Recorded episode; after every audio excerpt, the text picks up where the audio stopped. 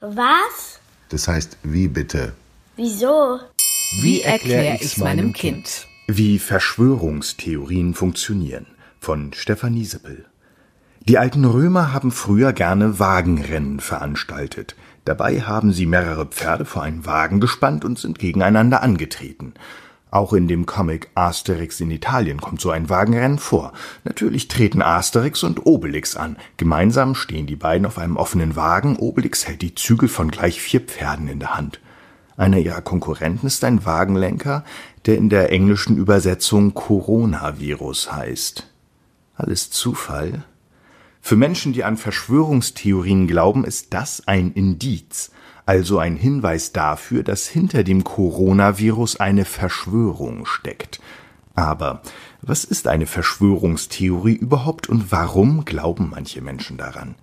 Eine Verschwörung, klar, ist eine geheime Absprache von Leuten, die etwas vorhaben, was ihnen nützt und anderen schadet. Und eine Theorie ist eine Annahme, eine Erklärung für etwas, das jemand beobachtet hat.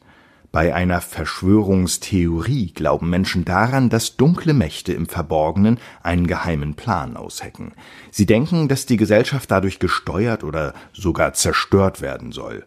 Verschwörungstheoretiker stellen sich das als eine Art Netzwerk von Mächtigen vor, die alle Dinge regeln, die die Menschen betreffen. Und davon bekommen wir nichts mit. Natürlich wissen wir Menschen nicht alles, können wir gar nicht. Und tatsächlich gibt es Verschwörungen, zum Beispiel Regierungen verheimlichen Dinge. Dass wir eben nicht alles wissen können, das macht manchen Menschen Angst. Die Welt, in der wir leben, ist ja auch sehr vielschichtig und es gibt viele Fragen, die wir nicht einfach beantworten können. Deswegen versuchen die Menschen, wie zum Beispiel bei der Asterix-Verschwörungstheorie, ein Muster zu finden und die losen Enden zu verbinden.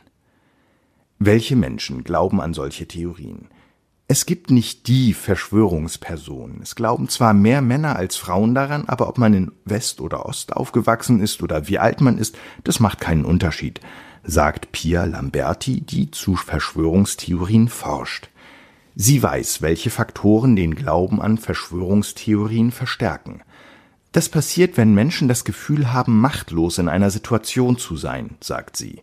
Zum Beispiel, wenn man für eine Klassenarbeit lernt, aber absolut nicht weiß, was richtig oder falsch ist. Wenn der Mensch keine Kontrolle über eine Situation hat, verursacht das Stress, sagt Lamberti. Auch wenn eigentlich klar ist, dass Menschen nicht alles kontrollieren können, brauchen sie das Gefühl, dass sie die Dinge selbst in der Hand haben.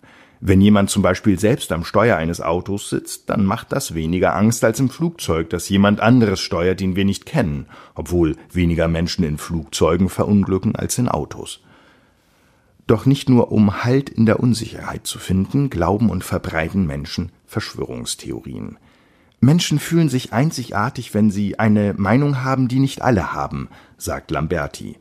Sie fühlen sich dadurch also besonders. Die Person denke dann, ich weiß, was eigentlich passiert, sagt Lamberti.